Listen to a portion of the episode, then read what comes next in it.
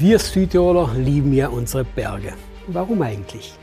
Ich glaube, dass der Grund zum einen in der überwältigenden Schönheit liegt und zum anderen daran, dass wir eine ganz neue Perspektive bekommen, wenn wir in den Bergen wandern gehen. Raus aus dem Alltag. Die Gedanken relativieren und über die Größe vor unseren Augen staunen. So eine Perspektivkorrektur tut gut. Und wir brauchen sie auch immer wieder unbedingt. Eine Sache, die die Natur uns lehrt, ist, dass wir sie nicht unter Kontrolle haben. Das vergessen wir im Alltag nur zu schnell. Wir wollen ja alles unter Kontrolle haben. Unser Leben, unsere Beziehungen, unsere Karriere. Bis dahin, dass wir meinen, wir könnten die Welt retten, wenn wir uns nur alle richtig anstrengen. Aber ein Blick in die Natur zeigt uns, dass das nur Schein ist. In Wirklichkeit haben wir viel weniger unter Kontrolle, als wir glauben. Und das ist der Grund, weshalb schlechte Neuigkeiten uns so leicht den Boden unter den Füßen wegreißen können. In solchen Momenten fühlt man sich hilflos. Und das ist echt schwer. Interessanterweise spricht die Bibel davon in unsere Zeit. Und da heißt es zum Beispiel im Buch Prediger, kein Mensch hat Macht über den Wind, keiner kann ihn zurückhalten und niemand hat Macht über den Tag des Todes. Es ist wichtig, dass wir unsere Perspektive so korrigieren, dass wir verstehen, dass wir nicht selbst Gott sind. Auch wenn wir uns schon mal gerne so benehmen.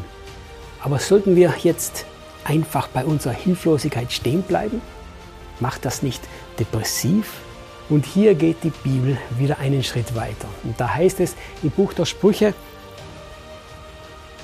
wer stieg je in den Himmel hinauf und kam wieder herab? Wer hat den Wind in seine Fäuste gepackt? Wer band das Wasser in ein Tuch? Wer hat die Grenzen der Erde bestimmt? Wie heißt dieser Mann? Und wer ist sein Sohn? Sag es mir, wenn du es weißt. Hier bekommen wir eine neue Information. Wir haben die Geschicke der Welt nicht selbst in der Hand, wohl aber ein Mann und sein Sohn. Und wer soll das denn sein?